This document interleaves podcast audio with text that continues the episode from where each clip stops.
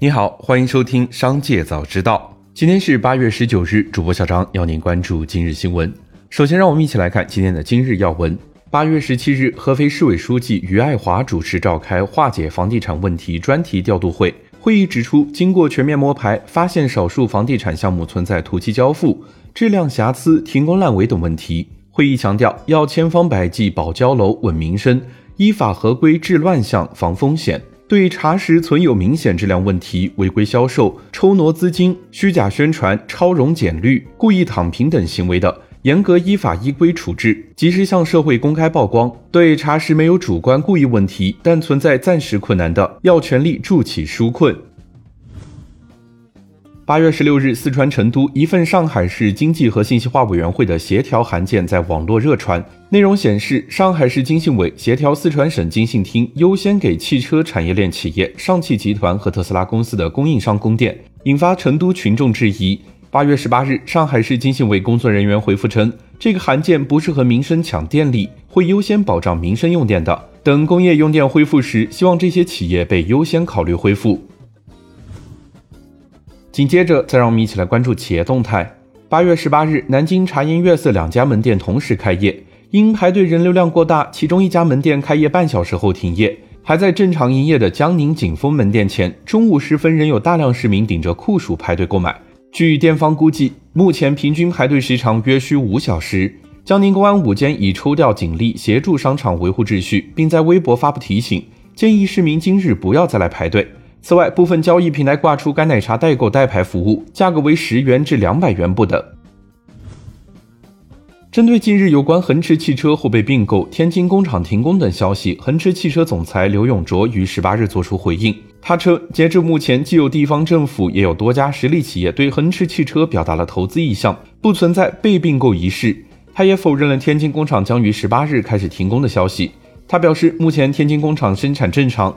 恒驰五量产正在有条不紊的推进中，公司超过一千八百名的员工正在天津工厂一线奋战，确保九月量产，十月开始交付。日前有媒体报道称，平安银行零售线因业绩未达标，七至九月预发奖金降调百分之四十。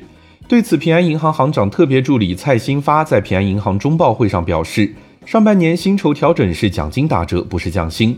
六七月份策略调整后，相信下半年情况会有所改善。据港交所文件，叮当健康科技集团有限公司通过港交所上市聆讯。据招股书介绍，二零一九年至二零二一年，叮当健康营业收入分别为十二点七六亿元、二十二点二九亿元及三十六点七九亿元。增速分别为百分之一百一十八点二、百分之七十四点六九及百分之六十五点零五。叮当健康净利润持续亏损，三年累计净亏损二十七点九三亿元。叮当健康的收入主要来自药品及医疗健康业务。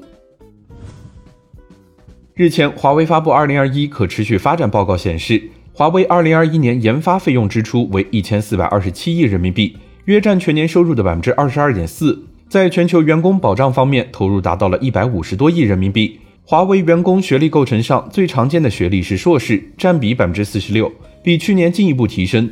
其次为本科，占比百分之四十一，博士及以上占比百分之四，其他占比百分之九。十八日，受浙江省将对生长激素进行集采消息影响，长春高新午后股价突然跳水跌停。对此，长春高新回复称，目前浙江省只有征求意见稿。具体的集采价格、采购方案等政策细节尚未出台。此前，长春高新曾表示，结合现有情况来看，广东联盟集采未对公司生长激素产品销售产生负面影响。目前，广东联盟生长激素集采结果尚未开始实施。转换资本市场轨道长达七年，主旋律电影出品方博纳影业终于挂牌 A 股。开盘后，博纳影业立即大涨百分之三十二点四一，至每股六块六毛六。触发涨停，十日复牌后不久，涨幅扩大至百分之四十三点九四，再度涨停，报每股七块二毛四。紧接着，再让我们一起来关注产业消息。中央网信办将全面规范榜单、打赏、连麦 PK 等功能设置，同时强调，信息内容生产者和 MCN 机构必须坚持正确导向，问题突出、整改不力的，将从严处置处罚，督促平台严格落实好算法推荐等管理规定。完善人工干预和用户自主选择机制，加强信息内容全流程、全链条管理，斩断利益链条，促进行业规范健康发展。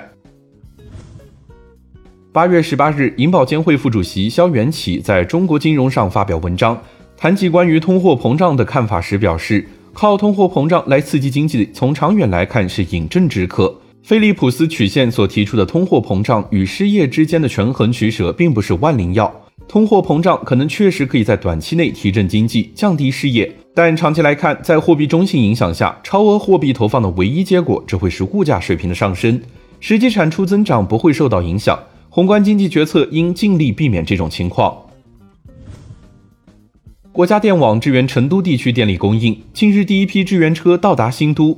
从今天开始，来自江苏、江西、山西、辽宁、山东、安徽、北京、湖南、河南、浙江、甘肃、青海等十二个省份的发电车将陆续到达成都，保障成都电力可靠供应。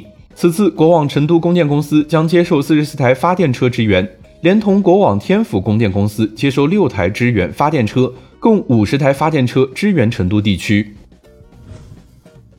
最后，再我们把目光放向国际。据俄媒报道，星巴克咖啡店将以新名称 Stars Coffee 在俄罗斯重新开业。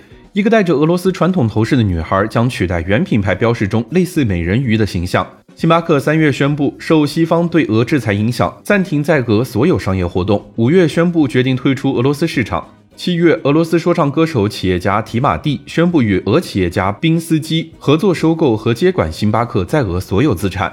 以上就是今天商界早知道的全部内容，感谢收听，明日再会。